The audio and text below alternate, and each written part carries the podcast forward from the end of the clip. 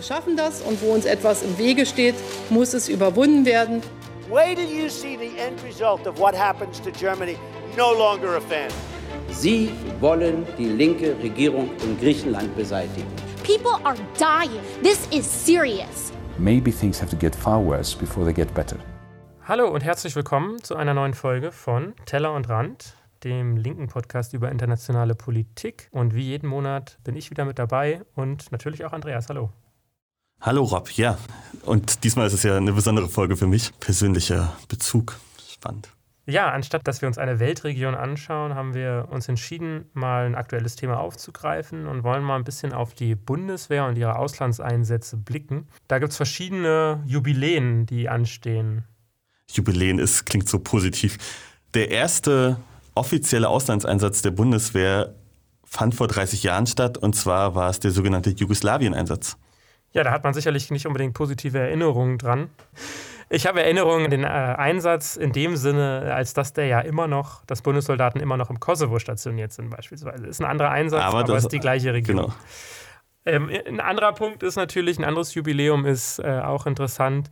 Wir haben nämlich seit 20 Jahren äh, Bundeswehrsoldaten in Afghanistan. Wie das Ganze zusammenkam, ich glaube, da können wir uns alle noch dran erinnern. Die Schlacht von äh, ich wollte gerade Bora Bora sagen, aber Tora Bora hieß es, glaube ich. Der Kampf gegen die Taliban und Al-Qaida nach dem 11. September, nach dem Terroranschlag auf das World Trade Center in New York. Das war so ein bisschen der Ansatzpunkt. Ja, und dass man der Meinung hatte, man muss irgendwas tun. Und zwar hat man dann gedacht, man greift Afghanistan an. Und ob das eine gute Idee war oder nicht, das kann man jetzt schon mal sagen, das besprecht ihr in einem sehr guten Interview mit Daniel Looking. Genau, Daniel Lücking ist äh, Redakteur bei ND der Tag, also kommt quasi aus dem Haus und ist Experte für alle Themen um die Bundeswehr, war selbst Bundeswehrsoldat und war auch in Afghanistan. Von daher hat er auch persönlichen Einblick in, in, in dem Bereich. Das ist natürlich auch nochmal ganz interessant. Und wir reden auch über eine ein bisschen globalere Perspektive sozusagen. Also wie könnte denn die Bundeswehr der Zukunft aussehen und wie kann man eigentlich ja zum Beispiel auch ein Abzug aus Afghanistan organisieren oder ob das überhaupt geht. Und eigentlich redest du jetzt einfach mal mit zwei Ex-SoldatInnen oder zwei Ex-Soldaten, ich muss nicht gendern, mit zwei Ex-Soldaten über das Thema. Das ist wahrscheinlich für dich auch noch eine interessante, eine interessante Perspektive, oder? Also ich denke auch, als jemand, der seinen Wehrdienst auch verweigert hat, gehörte noch zu der letzten Generation der Menschen, die noch verpflichtet waren, äh, einen ähm, Wehrdienst oder einen Ersatzdienst zu leisten. Ich habe natürlich den Zivildienst geleistet Deswegen ist das für mich natürlich sehr fremd, die Strukturen, ähm, wie sowas überhaupt funktioniert. Genau, aber da fangen wir doch mal an und fügen mal alle Auslandseinsätze, die es überhaupt gerade der Bundeswehr gibt, zusammen. Ich würde anfangen mit den Einsätzen. Das heißt, das sind die Sachen, wo es tatsächlich irgendein Mandat für braucht mhm. und wo es halt auch ein Bundeswehr, ein Bundestagsmandat für braucht. Weil man muss immer natürlich wissen, die Bundeswehr ist anders als die meisten anderen Armeen der Welt eine Parlamentsarmee. Das heißt, nicht Angela Merkel kann über die Bundeswehr entscheiden, sondern nur der Bundestag. Das heißt, jeder Einsatz, der irgendwie stattfindet, äh, muss über den Bundestag beschlossen werden, was ja bei den meisten Einsätzen auch gerade ansteht. Mhm. Also ich würde mit den, mit den verschiedenen Einsätzen anfangen und so ein bisschen von den Bekannten zu den Unbekannteren runtergehen. Der größte Einsatz, den hatten wir gerade schon besprochen, das ist Resolute Support, der Afghanistan-Einsatz.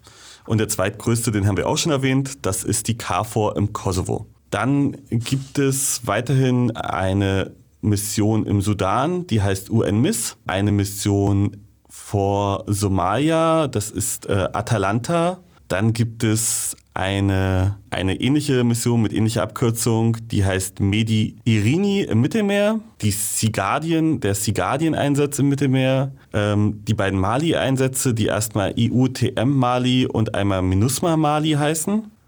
Dann gibt es die MINUSORO, den MINUSORO-Einsatz in der Westsahara, der auch gerade immer wieder für Schlagzeilen gesorgt hat den Unifil-Einsatz äh, vor der, im Libanon, also vor dem Libanon und auf Zypern und den Einsatz UM, UNMHA im Jemen. Und da werden jetzt viele Einsätze dabei sein, wo die meisten Menschen sagen, wusste ich nicht. Definitiv. Ich kenne zumindest so die Geschichten mit Somalia. Da geht es ja um Piraterie zum Beispiel. Im Libanon, das ist Waffenhandel, glaube ich, der gestoppt werden soll. oder Waffenschmuggel. Und dann gibt's Für die Hisbollah, großen, genau. Für die Hisbollah, genau. Dann gibt es groß, die großen Einsätze im Kosovo und in Afghanistan, wo man weiß, da gibt es MINUSMA. Da haben wir in Folge 3 dieses Podcasts ja schon drüber gesprochen. Deswegen weiß ich da natürlich, worum es geht. Wer da Interesse hat, kann sich das auch nochmal anhören. Das ist sehr interessant. Aber dem Rest, der ist natürlich so ein bisschen, ja, was, was ist das eigentlich? Und wie viel, wie viel Soldaten betrifft das eigentlich insgesamt? Das ist ja auch nochmal interessant. Äh, genau, also das sind immer nicht so viele. Also da muss man, muss man sehr gu einzeln gucken. Das sind oft nur wenige, wenige Soldaten. Und von daher ist das halt tatsächlich, sind sie einfach nicht so bekannt, weil das sind halt Einsätze, die sehr, sehr gering sind. Also selbst der KFOR-Einsatz, also dieser Kosovo-Einsatz, hat derzeit nur noch 65 Soldaten vor Ort. Also das sind wie gesagt, relativ kleine Einsätze zum Teil. Zum Beispiel der UNAMID-Einsatz, das sind drei Leute. Ne? Also das sind sehr, sehr wenig Soldaten, die da im Sudan unterwegs sind, weil die machen dort im Prinzip ja, keine Ahnung, sind so Verbindungssachen, beobachten Sachen, sind, glaube ich, auch nicht bewaffnet da, dürfen, glaube ich, gar nicht bewaffnet da sein. Also von daher, das sind sehr, sehr wenig Leute, die da vor Ort sind. Auch dieser äh, Einsatz in der Westsahara, da sind drei Leute vor Ort. Und dann gibt es halt diese ganzen Seemissionen. Das sind halt immer noch ein paar mehr Leute, weil halt auf so Schiffen schon relativ viele Leute sowieso im Einsatz sind. Es gibt halt wenige kleine Schiffe. Das heißt, du kannst ja kein Kriegsschiff mit drei Leuten irgendwo hinschicken, im Endeffekt. Genau, also kannst du machen, dann macht es halt nichts. also, also, da kann es halt nichts machen. Also genau, du brauchst halt für die Fregatten, die wir haben, schon 200 Leute in der Vollausstattung und mehr. Das heißt, äh, selbst die kleineren Schiffe, so eine Korvette oder sowas, die werden wahrscheinlich 80, 90 Leute brauchen. Ich weiß es gerade gar nicht auswendig, aber du brauchst halt für so eine Mission dann halt immer schon noch mehr Leute und dann brauchst du halt auch Leute, die da vor Ort sind irgendwo, die halt irgendwie äh, Nachschubregelungen machen oder sowas. Also wie gesagt, für den UN-Einsatz vor der Küste vom Libanon, da gibt es halt gleich noch einen Stützpunkt auf Zypern mit und auch noch ein Flugzeug, was auf Zypern mit äh, Seeraumüberwachung macht oder sowas. Also das gehört dann halt alles zusammen. Ist es denn so, dass äh, was genau machen die Soldaten denn in den verschiedenen Einsätzen? Gibt es überhaupt noch Soldaten, die jetzt Kampfkrieg führen, so wie jetzt vor 20 Jahren in Afghanistan? Das wissen wir, glaube ich, nicht so genau. Also, also, also das ich würde gruselig sagen, für eine Parlamentsarmee. Das will ich doch eigentlich Ja, wissen ja. als Bürger. Also ich würde sagen, zum Beispiel gibt es das Problem, dass du nicht genau weißt, was KSK-Kräfte, die wohl in Afghanistan und Irak unterwegs waren und wer weiß wo noch, was die genau gemacht haben. Dazu gibt es Sachen, aber wir wissen es halt einfach nicht genau. Was genau ist die KSK in, in dem Kontext? Kommando Spezialkräfte, also die Spezialeinheiten, die halt noch ein weiteres Spektrum von, haben von dem, was sie tun dürfen. Das sind halt im Prinzip, ja, keine Ahnung, wenn du Marines bei den US-Kräften siehst oder so. So ein bisschen die, die, die Navy Seals der, der Bundeswehr. Nee, die Navy Seals der Bundeswehr sind die Kampfschwimmer. Achso, aber sind das nicht die, die jetzt irgendwie dann Osama Bin Laden ermorden und solche Sachen? Oder wenn man das ermorden nennen will? Genau, aber das sind die Mar aber- nee, aber das sind die Mar Marines. Das waren auch, glaube ich, die Marines. Ah, okay. Also das ist, die heißen zwar so ähnlich wie die deutsche Marine, aber das sind einfach nur die Spezialeinheiten. Und das bedeutet, die KSK sind die, die, die werden dann in irgendeinen Compound geschickt und äh, töten da Terroristen. Das äh, passiert wohl regelmäßig, zumindest sagen das Medienquellen. Also und darüber weiß man halt tatsächlich nicht viel. Und ich könnte mir halt vorstellen, dass das auch eher also verdeckt ist. Also dass das, äh, dass das vielleicht auch die Abgeordneten wissen, aber dass da halt nicht offen drüber gesprochen werden darf, dass das halt Verschlusssache ist. Hm, okay. Aber sonst die offenen Sachen sind im Endeffekt, ich sag mal, relativ harmlose Einsätze. Beobachten, überwachen. Naja, im Mali haben wir ja durchaus einen Einsatz, der immer wieder zumindest gefährlich ist auf einer gewissen Ebene. Also da wissen wir, dass es da zumindest auf die französischen Soldaten Angriffe gibt. Und wenn sich dort die Sicherheitslage verändert, dann könnte es da durchaus passieren. Aber auch da sind sie eigentlich nicht für einen Kampfeinsatz da. Nee. Also die meisten, die meisten Einsätze, die existieren, dort sind, ist, sind die deutschen Soldatinnen zurzeit nicht ja für Krieg vor Ort. Der äh, Somalia-Einsatz, also der Einsatz Atalanta ist, glaube ich, einer, der noch am ehesten zu Krieg führen kann, also zumindest so, dass sie schießen müssen. Also wenn sie, glaube ich, Piraten oder Piratinnen sehen und ein Schiff befreien müssen davor, dann wären sie, glaube ich, schon bereit, Waffen einzusetzen. Allerdings wirkt es halt bei so Schiffen auch nicht so wirklich bedrohlich, weil große Kriegsschiffe sind halt nicht so gefährdet. Also wenn wir das mal jetzt aus dieser Perspektive sehen, die deutsche Bevölkerung hat Angst davor, dass sehr viele Anführungsstriche ihre Jungs und Mädels in Zinksärken nach Hause kommen. Das würde bei so einem Einsatz halt wesentlich unwahrscheinlicher werden, weil dafür müsste man halt ein großes Kriegsschiff angreifen, was gut ausgestürzt ist. Ja, das würde wahrscheinlich eine ähm, Piratengruppe jetzt weniger machen. Wenn ich mir so durchgucke, die Liste, ich habe hier jetzt eine Liste offen. Ein wichtiger Bereich dieser Einsätze sind ja auch immer diese Ausbildungsmissionen. Ist das so ein bisschen auch politisch das, was man nach vorne stellt? Ja, habe ich das Gefühl und war ja bei Afghanistan am Anfang auch so. Da hieß es ja auch, wir bilden im Prinzip die afghanischen Soldatinnen, also afghanischen Soldaten aus und damit sie sich selbst schützen können und bauen nebenbei Brunnen. So, das ist so ein bisschen das, das, was gerne nach vorne gestellt wird. Ich finde, das ist allein schon ein relativ schwieriges Bild, weil selbst wenn man nur ausbildet, bildet man ja schon Menschen zum Töten aus. Und oft genug hat man da auch Leute, die man jetzt nicht unbedingt haben möchte, also die nachher Zugriff auf diese Armee haben, wo man das vielleicht nicht unbedingt will. Also es gibt durchaus auch Armeen, die Deutschland schon ausgebildet hat mit Waffen, die, sage ich jetzt mal, nicht unbedingt lupenreine Demokraten sind. Ne? Das, ist, das ist ja so diese Geschichte und das wird halt sogar noch mal ein bisschen problematischer, wenn wir uns das außerhalb der Auslandseinsätze anschauen. Zum Beispiel bildet man schon auch die saudi-arabische Marine aus. Ach, aber das ist jetzt äh, dann in Deutschland? Dann ist es deswegen kein, kein Auslandseinsatz? Oder? Genau, das passiert dann in Deutschland, weil die halt Schiffe gekauft haben in Deutschland und dann müssen die halt auch ausgebildet werden an diesen Schiffen. So. Und dann passiert das halt. Mhm. Ne? Ich würde sagen, das darf man auf jeden Fall alles kritisch sehen, aber auch gerade dieses Ausbilden, wir bilden Leute aus in Mali. Da haben wir lange drüber gesprochen, wie äh, schwierig auch die Regierung in Mali ist. So, also oder sein kann wie dort die Situation ist. Und genau, solche Sachen haben ja schon durchaus auch Rückschlagwirkungen gehabt, äh, insbesondere für die US-Amerikaner, die ja auch die Taliban selber ausgebildet und ausgerüstet haben. Hm, im, Kampf gegen die Sowjets. Genau, damals, genau. 70er, 80er Jahren.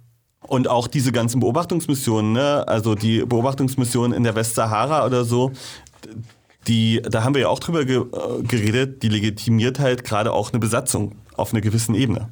So. Also weil man halt schon sagt, ja, wir haben dort ja Soldaten vor Ort, also kann da ja gar nichts Schlimmes passieren.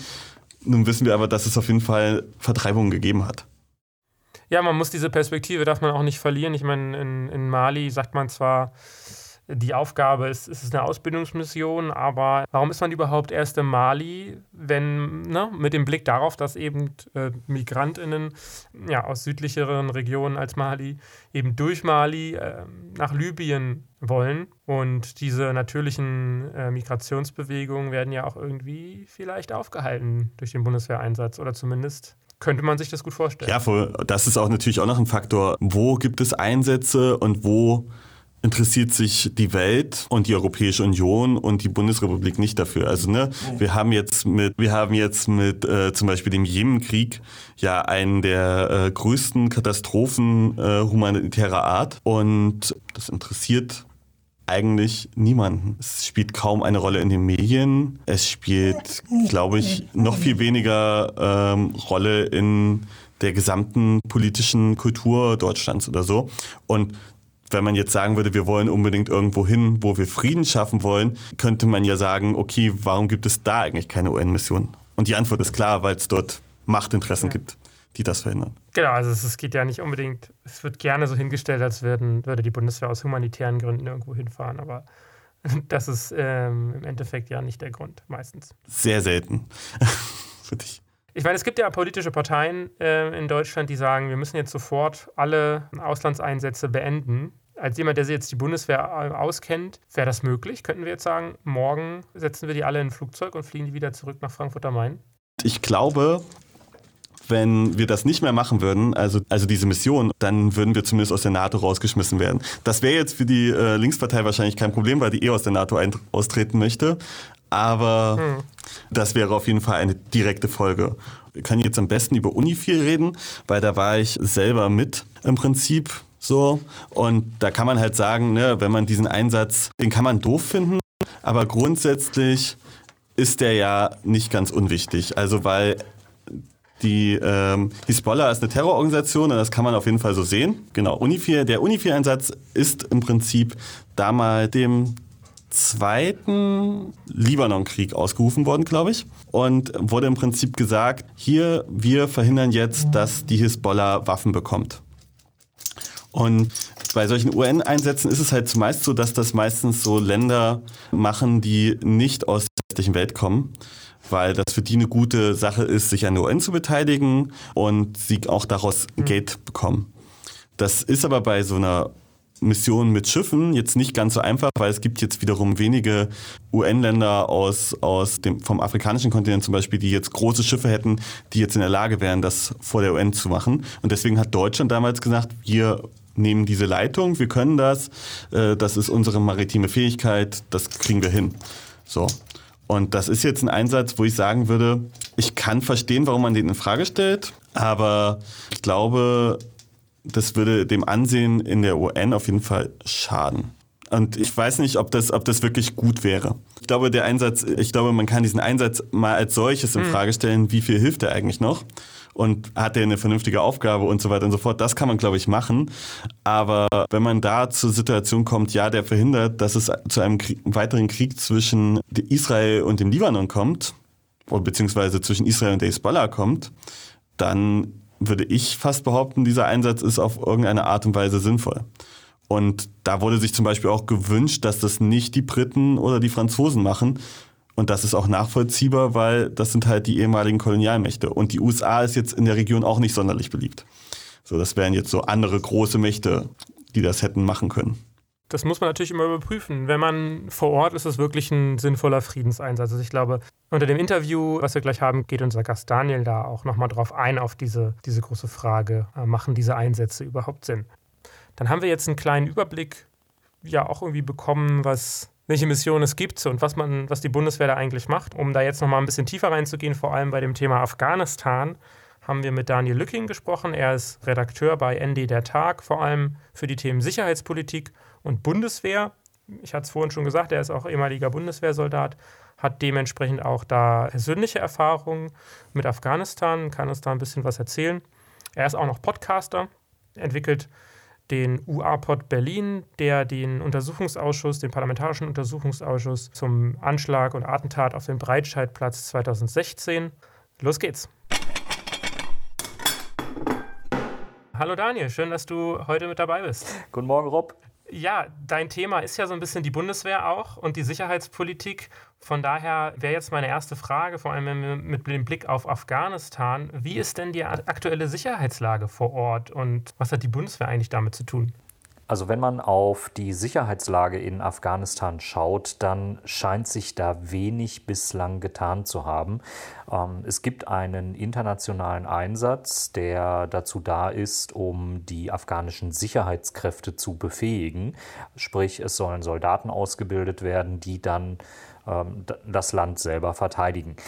Das funktioniert nicht so richtig. Ähm, zum einen, weil der Personalansatz sehr klein ist. Man hat äh, das Personal in den letzten Jahren ähm, auch auf Seiten der Soldaten massiv reduziert. Das waren in Spitzenzeiten mal um die 100.000 Soldaten, äh, 150.000 Soldaten sogar. Und äh, mittlerweile ist das deutlich, deutlich gesunken. Auch das deutsche Kontingent ist bei, ich glaube, 1300 Dienstposten aktuell angelangt und äh, die sind noch nicht einmal voll besetzt. Man macht dort Trainingsmissionen, versucht äh, den afghanischen Soldaten ähm, Dinge beizubringen, damit sie das Land besser verteidigen können. Aber das Kernproblem ist, dass die Bezahlung, glaube ich, noch nicht auf dem Stand ist, dass äh, Sicherheit in Afghanistan entstehen kann.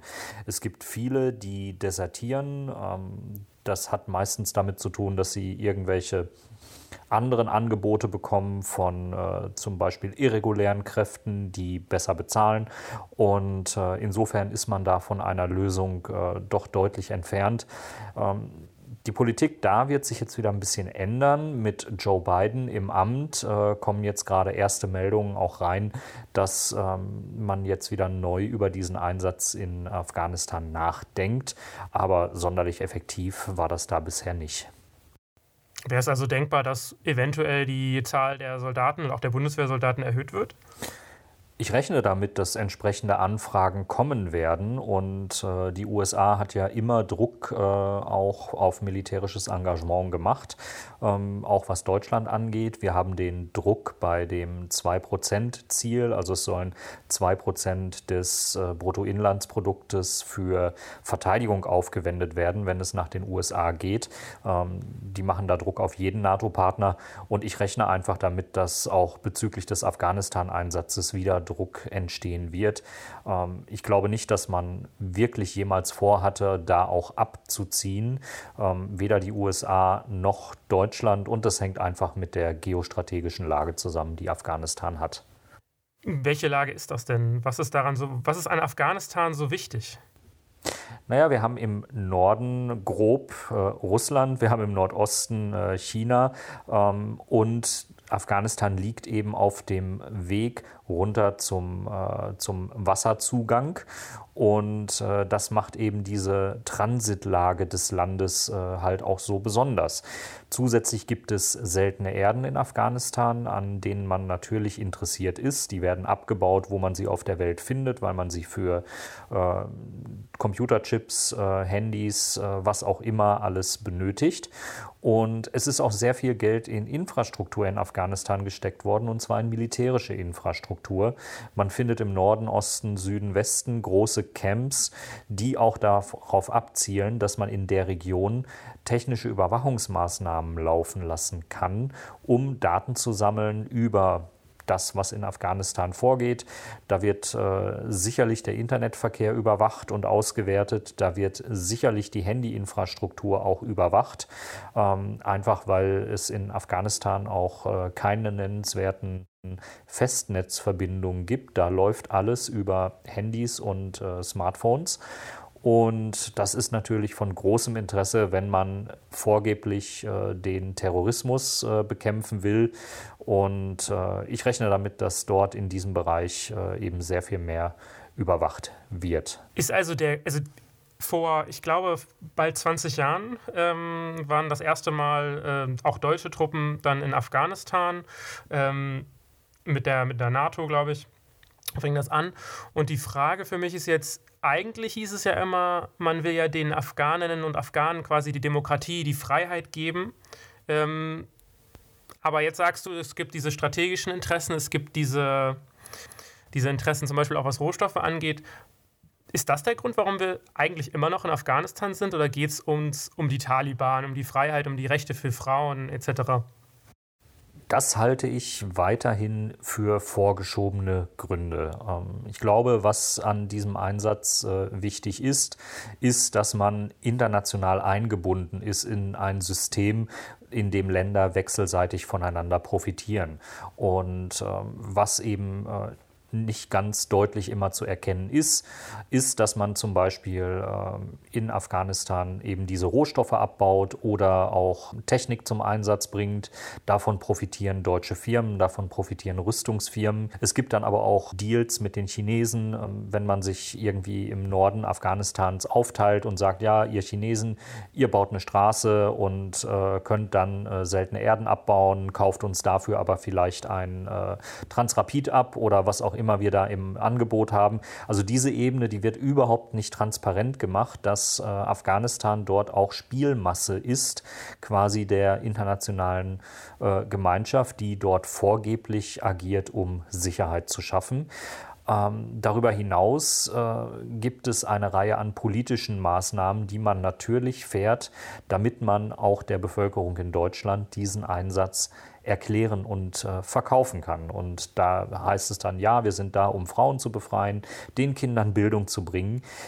Problem wenn das militärisch äh, gerade nicht äh, opportun ist, dann lässt man solche Initiativen auch sehr schnell wieder fallen.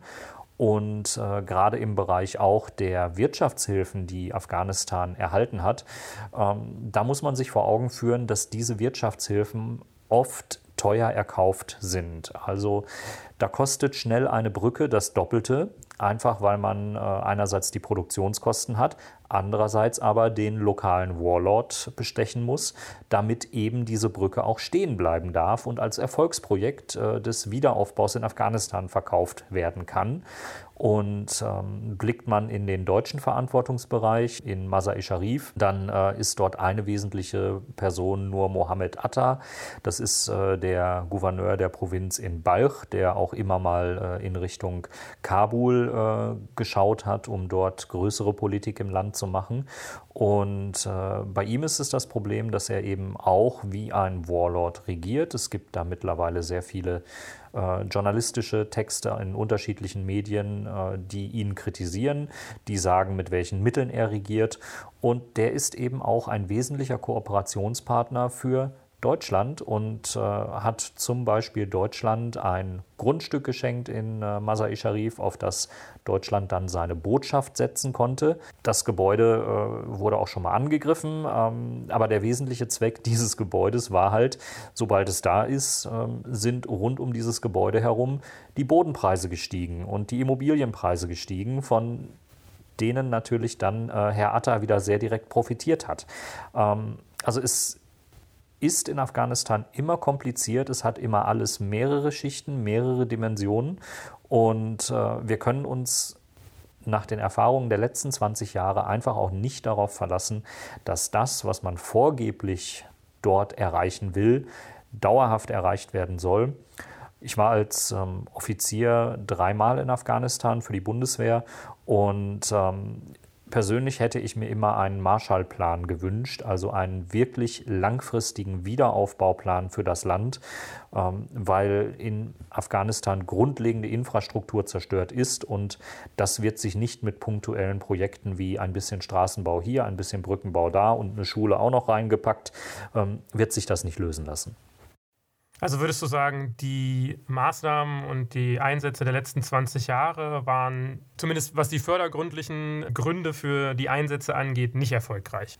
Es waren Leuchtturmprojekte und da mag man jedes einzelne Leuchtturmprojekt jetzt heranziehen und sagen, aber hier hat es doch funktioniert und da gibt es doch eine Schule.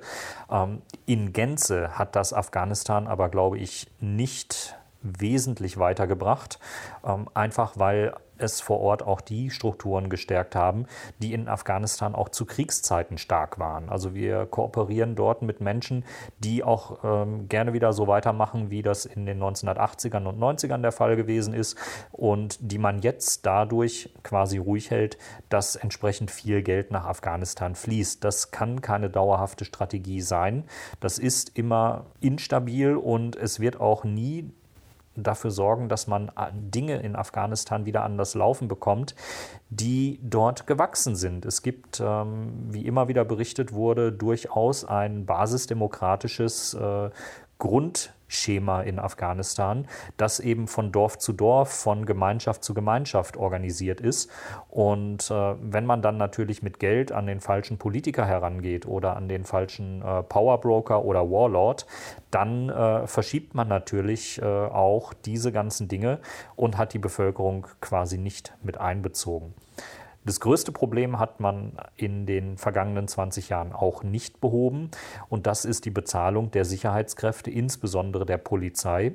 Und ähm, ich möchte keine Korruption befürworten, aber es ist, glaube ich, ein ganz natürlicher Vorgang, dass Sicherheitskräfte, wenn sie nicht bezahlt werden und wenn sie ihre Familien aus ihrem Job nicht ernähren können, äh, sich dann natürlich andere Einnahmequellen suchen und äh, die sind dann im Bereich der Korruption.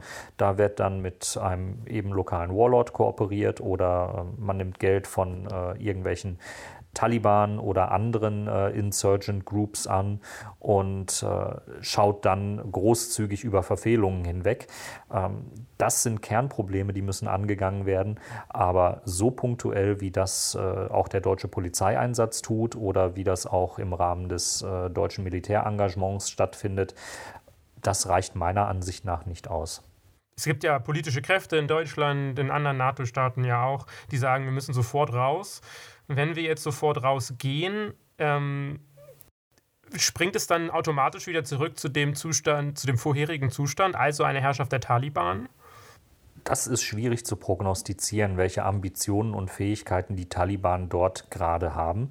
Ähm, es gibt ja auch immer wieder Verhandlungen und die Taliban stellen Forderungen auf. Man äh, holt sie an den Tisch, beziehungsweise ähm, muss sich gefallen lassen, dass sie sagen, ja, aber ihr erfüllt unsere Forderungen nicht oder in welchem Bereich das auch immer läuft. Ich würde für Afghanistan keine Prognosen abgeben, wie es nach einem sofortigen Abzug aussehen würde muss auch niemand, denn äh, die dort aufgebauten Lager sind nicht darauf ausgelegt, dass man sie äh, schnell wieder abgibt und dass man dort schnell weg möchte. Also die Überwachungsstruktur in äh, Kandahar im Süden Afghanistans, die ist immens, die dort ausgebaut worden ist und ähm, die dient wirklich dazu, Daten abzuschöpfen. Das wird nicht so schnell aufgegeben werden.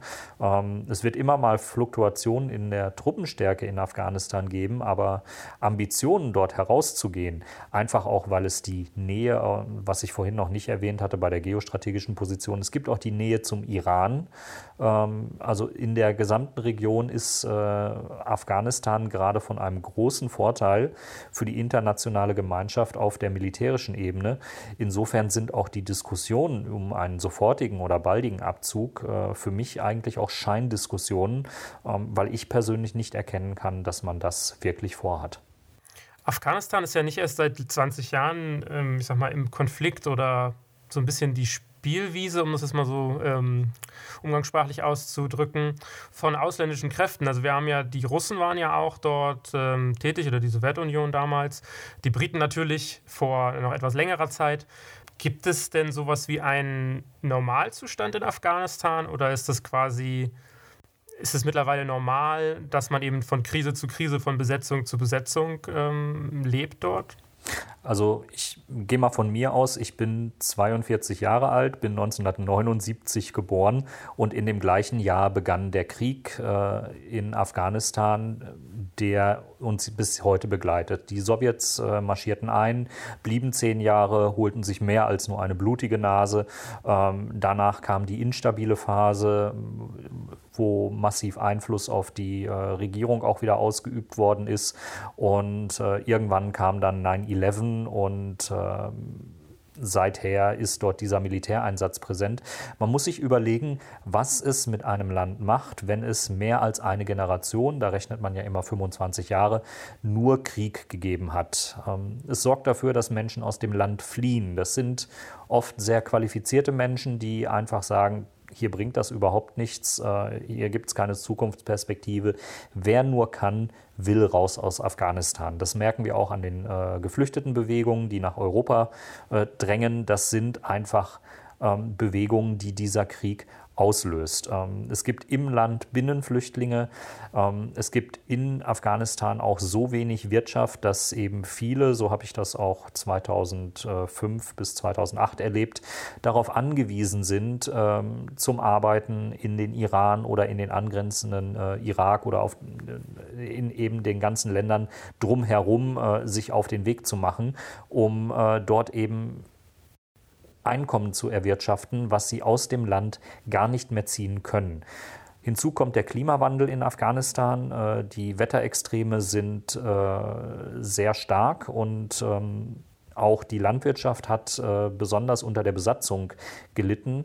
Es gab im Norden Afghanistans zum Beispiel ein ausgeklügeltes Bewässerungssystem, was die Ortschaften untereinander betrieben haben, um das knappe Gut Wasser zu verteilen. Und äh, nachdem die Sowjets mit äh, ihren Panzern diese ganzen Wassergräben äh, zerstört haben, ähm, um eben auch die, äh, der Bevölkerung zu schaden und um die Kämpfer ähm, nicht nur sprichwörtlich auszutrocknen, ähm, liegt ein wesentlicher Teil der Infrastruktur dort eben brach. Und äh, wenn man dort nicht massiv investiert, dann äh, sind natürlich diese Strukturen auch nicht wiederherzustellen. Und äh, das sind Dinge, die fehlen in Afghanistan. Und wenn dann eben Menschen mit Geld kommen, und das ist einerseits das Militär, was sagt hier, Laufbahn bei uns, äh, Sicherheitskräfte, du wirst ausgebildet, kannst schießen lernen, ähm, dann machen das die Menschen. Und äh, oft machen sie das auch, um äh, zu desertieren. Auch darüber gab es in den letzten ähm, Jahren zahlen. Äh, sie lassen sich an der Waffe ausbilden und wechseln dann zur nächstmöglichen äh, Terrorgruppe oder Warlord-Gruppe, die dann dafür sorgt, dass sie dort unter in Lohn und Brot stehen. Ähm, Kämpfen und äh, Krieg sind in Afghanistan das Gewerbe geworden, das übrig geblieben ist. Und äh, alles daneben ist davon geprägt, dass eben nicht jeder freien Zugang zu Geschäften hat, nicht freien Zugang zu Wirtschaftszweigen, sondern dass eben nichts dort in dem Land wirklich auf Dauer so tragfähig ist, dass man äh, in einen Bereich kommt, ähm, dass das Land auch zur Ruhe kommen kann. Und wenn diese Probleme nicht gelöst werden, und das geht einfach nicht mit Militär, ähm, dann wird Afghanistan weiterhin sehr, sehr instabil bleiben. Na klar, Investitionen lohnt sich natürlich nicht, wenn man nicht weiß, dass in zwei Jahren vielleicht das Gebäude, die Fabrik, die man baut, wieder zerstört wird. Wenn du jetzt die Bundesregierung oder die UNO, die NATO, wenn du jetzt beraten würdest? Und das ist natürlich jetzt eine schwierige Frage. In der Situation möchte man sicherlich nicht sein. Was würdest du empfehlen, was, was man tut? Das ist schwierig. Und da muss man auch ganz ehrlich sagen, es gab viele Geberkonferenzen in den letzten Jahren. Es gab immer wieder Ansätze, nach Lösungen zu suchen. Die Frage ist, was nimmt die afghanische Bevölkerung an und was glaubt die afghanische Bevölkerung. Und dort ist man zu Recht skeptisch. Ähm, man hat gesehen, ja, jetzt kommen die internationalen Kräfte. Wie lange wollen die denn bleiben? Wenn Einsätze dort in diesem Land immer wieder nur mit einer Zwei-Jahres-Perspektive, Drei-Jahres-Perspektive versehen werden ähm, und man sich nicht sicher sein kann, dass äh, die Truppen, mit denen man heute kooperiert, nicht morgen der Grund sind, dass einem der Hals durchgeschnitten wird, dann äh, ist natürlich äh, wenig Potenzial da, dauerhaft Vertrauen aufzubauen. Und ich glaube, wir haben in den letzten 20 Jahren auch viel Vertrauen äh, verspielt ähm, durch dieses ähm, immer wieder befristete Handeln, immer wieder ähm, absehbar endende Handeln, ähm, das sorgt nicht für ein, eine dauerhafte Kooperationsbasis, äh, die es eigentlich bräuchte. Und ähm, wie die überhaupt wiederhergestellt werden kann, ähm, das ist wirklich äh, die ganz, ganz große Frage. Mit Sicherheit nicht mit Leuchtturmprojekten. Es gibt eine äh, Doku, die ich nur empfehlen kann. Da geht es um die Elektrifizierung von Kabul, ähm, die betrieben wurde ähm, von einem deutschen Unternehmen. Und äh, ja, dort wurde ganz klar benannt, wir haben hier einen Staudamm, der soll Strom für Kabul liefern. Dieser Staudamm versandet aber immer wieder, sprich die Turbinen, die man dort angebracht hat, um Strom nach Kabul reinzubringen, sind absehbar innerhalb kürzester Zeit wieder versandet. Das ist ein Problem, das jeder afghanische Techniker schon schildert, das auch jeder deutsche Techniker schildert. Aber wenn die Unternehmenspolitik nicht darauf ausgerichtet ist, am Kernproblem etwas zu lösen, dann sitzt eben der deutsche Techniker zusammen mit dem afghanischen Techniker. Es wird kurz repariert und man wartet drauf, bis das System das nächste Mal zusammenbricht. Und ähm, das zieht sich weiter durch, wenn man sich dann anschaut, dass äh, auch die Verteilung der Elektrizität dann in Kabul überhaupt nicht funktioniert. Ähm, es ist fast schon Re Realsatire, sich diese Doku anzuschauen weil es einfach Bedingungen sind, ähm, wo jeder in Deutschland sagen würde, also wer so wirtschaftet, äh, der kann es doch nicht ernst meinen und äh, das muss doch äh, beendet werden. Aber es werden dann auch mal eben 100 Millionen in so einem Stromnetz versenkt und äh, am Ende stellt man sich aber noch äh, fünf Straßenlampen in äh, Kabul auf, damit man symbolisch zum Ausdruck bringen kann, ja, es wurde elektrifiziert. Straßenlampen oder auch äh, Verkehrsampeln, die keiner braucht und jeder ignoriert und die natürlich auch nach kurzer Zeit überhaupt nicht mehr funktionieren. Ähm, wenn das die Projekte sind und da, wenn das die Nachhaltigkeit ist, mit der man in Afghanistan unterwegs ist, ähm, dann kann all das nichts werden. Und wir müssen auch in Afghanistan äh, ins Auge fassen. Das ist mit Sicherheit eine der ersten Regionen der Welt, die aufgrund von Wetterextremen ähm, mit Sicherheit in Zukunft nicht mehr so bewohnbar sein wird und schon jetzt zu viele Menschen auf einem äh, Punkt hat. Ähm, das Land kann diese Menschen nicht ernähren. Wir haben massive Fluchtbewegungen aus genau diesem Grund und dann muss man auf internationaler Ebene ganz anders denken und muss vielleicht sagen, hm, wie kriegen wir denn äh, in diesem Land eine Klimalösung hin und äh, etwas hin, damit die Menschen dort auch wirklich leben können? Und was tun wir, wenn wir feststellen, das ist in gewissen Regionen einfach nicht mehr sinnvoll möglich? Das ist ja, sagen wir, die Perspektive klingt nicht so positiv, zumindest aktuell. Die Frage ist jetzt, wenn wir auf die Bundeswehr im Allgemeinen nochmal blicken, die Bundeswehr ist ja nicht nur in, in Afghanistan äh, unterwegs, sage ich mal, äh, sondern auch zum Beispiel in Mali oder in, in, anderen Bereichen. Glaubst du, dass es, dass es äh, Einsätze gibt, die sinnvoll sind, Auslandseinsätze, die auch erfolgreich sind? Nach jetzigem Stand würde ich sagen, nein. Warum? Es gibt ähm, einen vordergründigen Auftrag, den man den Soldatinnen und Soldaten mitgibt. Der hat aber nichts mit dem politischen Ziel zu tun, was man erreichen will. Also in Mali geht es ganz offenkundig nur darum, Flüchtlingsströme zu lenken und äh, dort quasi so eine Art äh, Korken in der Flasche zu spielen. Ja? Es, äh, es ist die wirre Idee, dass eben äh, das Land äh, unter Kontrolle gehalten wird, dass die Flüchtlinge äh, sich nicht mehr aus Afrika herausbewegen und äh, das versucht man irgendwie zu erreichen und während man den deutschen Einsatz als Unterstützungsmaßnahme auch wieder verkauft, finden rund um diesen Einsatz Kampfeinsätze anderer Staaten statt. Ja, also es gibt einen äh, echten Krieg, den die Franzosen führen, der auch dazu führt, dass äh, Menschen sterben, angegriffen werden äh, und der auch dafür sorgt, dass der Terror nach Europa getragen wird. Ähm, das ist meine feste Überzeugung. Ohne die Kriege, die es äh, in diesen Ländern gibt, hätte Frankreich, glaube ich, diesen, äh, diesen Terror und diese in Intensität überhaupt nicht erlebt.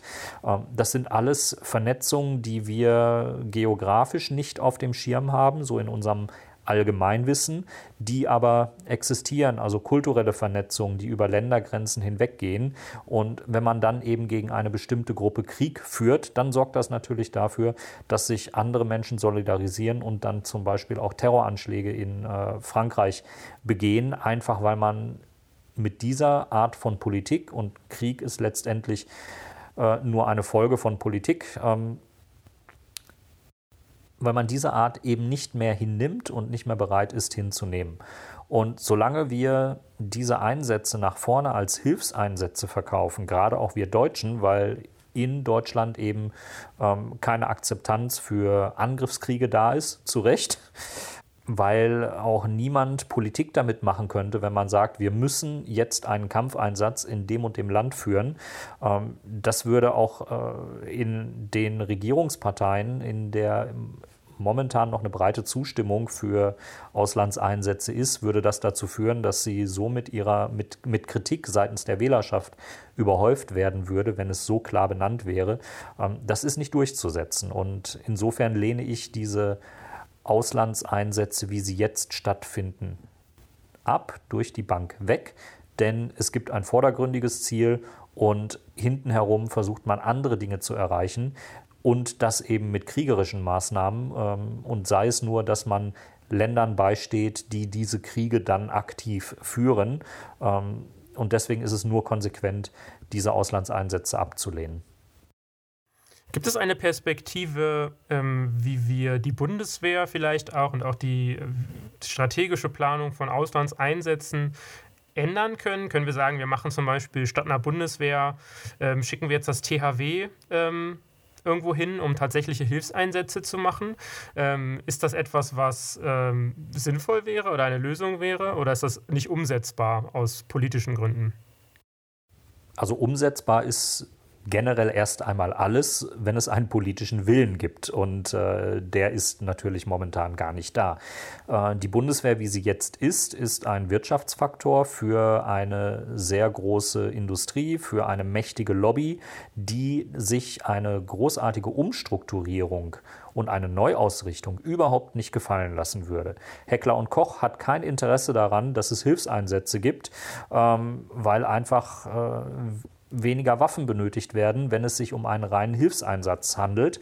Man will Produkte verkaufen. Äh, Kraus Maffei äh, Wegmann ist da, glaube ich, auch das, das beste Beispiel. Eine Firma, die eben gepanzerte Fahrzeuge herstellt, ähm, die Schützenpanzer herstellt oder Truppentransporte, die möchten keine Friedenseinsätze, äh, weil sie dort einfach dann auch ihr Absatzmodell nicht unterbringen können. Wenn ich mir wünschen dürfte, wie so eine Neuausrichtung aussehen sollte, dann äh, wäre quasi meine erste Maßnahme zu sagen, äh, wir tauschen einfach mal die Personalkapazitäten, ähm, sprich die Menge an Menschen, die aktuell im technischen Hilfswerk tätig sind, äh, wird aktuell oder wird dann die Menge an Menschen, die in der Bundeswehr tätig sind. Die würden dann auch nur noch ähm, Landesverteidigung, sprich Grenzschutz machen, auf Abruf, wenn man das denn wirklich braucht. Ähm, und die würden vielleicht noch äh, Hilfseinsätze dahingehend begleiten, dass sie äh, Helfer absichern, dass man also ein äh, aufgebautes Krankenhaus ähm, durch bewaffnete Sicherheitskräfte entsprechend schützt in Regionen, wo das eben notwendig ist. Das ist aber völlig utopisch, das wird nicht äh, zu erreichen sein. Ähm, aber wir müssen uns überlegen, ob wir das in Zukunft nicht brauchen. Denn wenn die Wetterextreme zunehmen, ähm, der Klimawandel uns immer weiter zusetzt, ähm, dann brauchen wir wahrscheinlich auch keine Schützenpanzer und dann brauchen wir auch keine Kampfjets. Ja, die bringen uns in einem Tornado nichts. Ähm, und, also der Tornado bringt uns in einem Tornado der Natur nichts. Ähm, äh, da, muss man, da muss man dann wirklich äh, neue Wege gehen und neue Wege denken. Wir merken es in der Pandemie. Ich hatte in dieser Woche ein äh, Interview mit der Werbeauftragten Eva Högel, die sagte, die Pandemieunterstützung der Bundeswehr, die muss allmählich aufhören, weil die Bundeswehr dann ihre Aufgaben nicht mehr wahrnehmen kann, wenn das hier zum Dauereinsatz wird. Und das ist eben schon das erste Anzeichen, dass wir eigentlich besser eine große Personalreserve ähm, hätten, wie die Bundeswehr immer wieder genutzt wird, die beim THW verortet, äh, verortet ist. Warum hält das THW keine Impfzentren vor. Das werden wir, bin ich mir fest äh, bin ich mir ganz sicher, werden wir in Zukunft auch wieder brauchen. Das wird nicht die letzte Pandemie sein.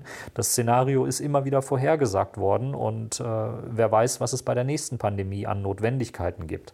Warum gibt es keine Containerkrankenhäuser, die vorgehalten werden? Warum gibt es keine ähm, auf Masse gekauften ähm, Containereinrichtungen, die genutzt werden, wie das zum Beispiel in China der Fall gewesen ist, wo man äh, natürlich unter menschenunwürdigen Bedingungen, das muss man da immer sagen, aber wo man trotzdem innerhalb kürzester Zeit ähm, Quarantänestädte quasi hochgezogen hat, ähm, wo man Menschen zumindest für die Dauer der Erkrankung anders unterbringen konnte, sodass eben all diese, diese Lockdowns äh, effektiver stattfanden, als das hier bei uns äh, der Fall gewesen ist. Also ich bin weit davon entfernt, äh, die autoritären Maßnahmen von China jetzt hier äh, als, als Lösung präsentieren zu wollen. Aber es kann durchaus sein, dass eben in einer anderen Pandemie, ähm, in einem anderen Pandemieszenario äh, genauso etwas notwendig werden würde. Und dann müssen wir uns fragen, woher kommen Wohncontainer, woher kommt Sanitätsmaterial, woher kommen äh, Masken und äh, Schutzausrüstung. Das, denke ich, wird in den nächsten Jahren äh, Dimensionen annehmen, wo wir besser bedient sind, wenn uns da der Verteidigungshaushalt zur Verfügung steht, ähm, statt ihn in äh, Waffen und äh, Fregatten und äh, Kampfflugzeuge zu stecken. Und ich denke auch aus einer Perspektive, ähm, aus so einer politischen, internationalen Perspektive ist das durchaus auch sinnvoll, denn wenn, ich sag mal, die Klimakrise ihren Höhepunkt erreichen wird, und das wird ja in äh, einigen Jahrzehnten definitiv passieren, dann werden sich, und man hat so eine ähm, Organisation aufgebaut, dann werden sich auch andere Staaten um die Hilfe Deutschlands bemühen. Und das kann natürlich auch, wenn man so denkt, aus dieser nationalistischen Perspektive auch sinnvoll sein. Ich denke, das ist, wenn man Leute überzeugen will, auch aus konservativen Kreisen, ist das wahrscheinlich der einzige Weg. Ähm, wenn sie halt aber wahrscheinlich Präsentkörbe bekommen, sage ich mal, aus der äh, Waffenindustrie, dann wird es wahrscheinlich ein bisschen schwieriger. Gut, das können wir alles ja natürlich immer selten bis gar nicht beweisen, aber wir haben ja jetzt äh, in dieser Woche endlich das Lobbyregister von äh, SPD und CDU bekommen. Das wird uns völlig neue Einblicke, glaube ich, genau in diesen Bereich äh, bieten. Und ich glaube, der erste Einblick ist oder wird sein, wie effektiv man organisiert hat, dass es auch so weitergehen kann wie bisher. Ähm, das ist, ähm, es muss wirklich ins Bewusstsein der Menschen einsickern, dass wir vor neuen Herausforderungen stehen mit dem Klimawandel, mit äh, Pandemien ähm, und dass uns tonnenweise Kampffahrzeuge, Kampfflugzeuge und Fregatten nicht weiterbringen. Ähm, ich hätte auch nichts dagegen, wenn wir uns weiterhin eine Marine halten, ja, als äh, Land in Europa. Dann soll diese Marine aber bitte auch Hilfseinsätze im Mittelmeer fahren und dort nicht an Ertrinkenden vorbeifahren und äh, nicht äh, unter eine seltsame Frontex-Struktur ähm, gestellt sein, beziehungsweise mit der zusammenwirken. Ähm, also ein Unternehmen, das man geschaffen hat, um eben aus äh, humanitären Verpflichtungen mehr oder weniger raus zu sein. Ja, dem Unternehmen kann man äh, nach einem Skandal einen neuen Namen und einen neuen Geschäftsführer geben. Das fällt halt bei der Bundeswehr ein bisschen schwer. Äh, klar, da wechselt die Führung auch mal, ich hoffe bald. Ähm, aber das ist. Letztendlich äh, einfacher zu erreichen, was wir im Sicherheitssektor immer sehen, wenn das zivile Firmen machen, denn die kann man nach Skandalen einfach abwickeln. Das merkt man auch an, äh, an Söldnerfirmen wie Blackwater, ähm, die dann irgendwie ganz schnell ganz neue Namen bekommen. Ähm, das ist ein ziemlich dreckiges Spiel, an der sich das Militär und die Politik äh, teilweise mittelbar, teilweise unmittelbar beteiligen. Und ähm, das ist für mich eben ein Grund, diese Auslandseinsätze und das militärische Engagement in seiner jetzigen Form äh, komplett abzulehnen. Ja, dann war es das von meiner Seite schon. Vielen Dank, dass du äh, dieses Interview gegeben hast und ich wünsche noch einen schönen Tag. Ich bedanke mich auch bei dir, Rob. Bis dann. Bis dann. Und dann beenden wir diese Folge dann wieder mit einer guten Nachricht. Und zwar die gute Nachricht ist, der erste Impfstoff von der COVAX ist in Ghana eingetroffen. Das ist eine Käuferinnengemeinschaft. Das sind viele, viele verschiedene Länder, zumeist Länder, die eher ärmer sind, aber ähm, also viele afrikanische Staaten, aber auch äh, südamerikanische Staaten und so, die haben sich zusammengeschlossen und agieren im Prinzip zusammen in der Frage des Impfstoffskaufs. Und da haben tatsächlich auch noch viele andere äh, Länder, also zum Beispiel Deutschland oder so, die reicher sind, Geld mit hineingegeben, damit es halt so ist, dass am Ende irgendwann mal alle Menschen, die impfbar sind, geimpft werden können. Weil, wie wir wissen, endet diese Krise äh, nicht, bevor nicht alle Menschen geimpft sind und dieser Virus überall ausgestorben ist. Ja, das ist doch schon mal ein, eine positive Nachricht in diesen dunklen Zeiten. Und ich glaube, das haben wir auch bitter nötig. Ja, haben wir. Gut, und dann ähm, freue ich mich, dass ich mit dir podcasten durfte. Das freut mich auch und ich freue mich, dass ihr alle zugehört habt. Und dann bis zum nächsten Monat, bis April. Bis April. Tschüss.